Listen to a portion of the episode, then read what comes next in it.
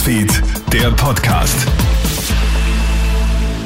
Hallo, einen schönen Vormittag. Clemens Draxler hier und ich habe hier ein kleines Update aus der Nachrichtenredaktion für dich. Wird der Restaurantbesuch jetzt zu teuer für uns? Die Gastro schlägt jedenfalls Alarm.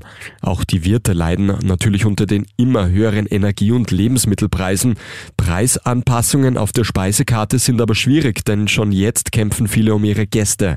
Wegen der Teuerung verzichten immer mehr aufs Essen gehen und dennoch werden Schnitzel und Co. in den Lokalen wohl oder übel teurer werden müssen, sagt Wiens Gastroobmann Peter Dobczak. Wir sind Unternehmerinnen und Unternehmer und die Kalkulation muss stimmen, denn es hat keinen Sinn, wenn ich Gäste hier sitzen habe in meinem Lokal, mich kurzfristig freuen kann und auf der anderen Seite rechnet sich das alles nicht und dann muss ich meinen Betrieb schließen.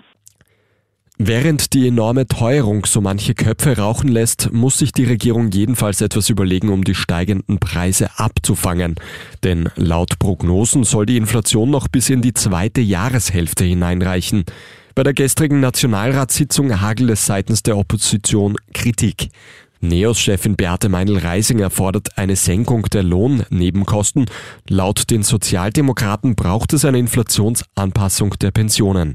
SPÖ-Chefin Pamela Renny-Wagner. Bei befreundeten Millionären, bei Aktienspekulanten, da ist die Regierung hellwach. Aber wenn es darum geht, Millionen von Menschen zu helfen, dann versinkt diese Regierung im Dämmerschlaf. Sie könnten Maßnahmen setzen, in welche Richtung unser Land jetzt geht. Und es ist eine Aufgabe der Bundesregierung, jetzt dringend zu handeln.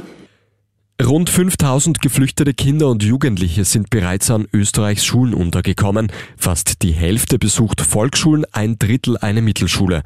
Der größte Teil der Kinder ist in Wien untergekommen, gefolgt von der Steiermark und Oberösterreich. Zumeist werden sie in den Regelklassen mit Gleichaltrigen unterrichtet und bekommen zusätzlich Deutschunterricht. Schulen stellen den geflüchteten Minderjährigen außerdem Schulpsychologen zur Verfügung, um sie in der Traumaverarbeitung zu unterstützen. Das war's schon mit mit deinem Update für heute Vormittag. Ein weiteres, das gibt's dann wieder am Nachmittag. Einen schönen Tag noch. Krone Hits, Newsfeed, der Podcast.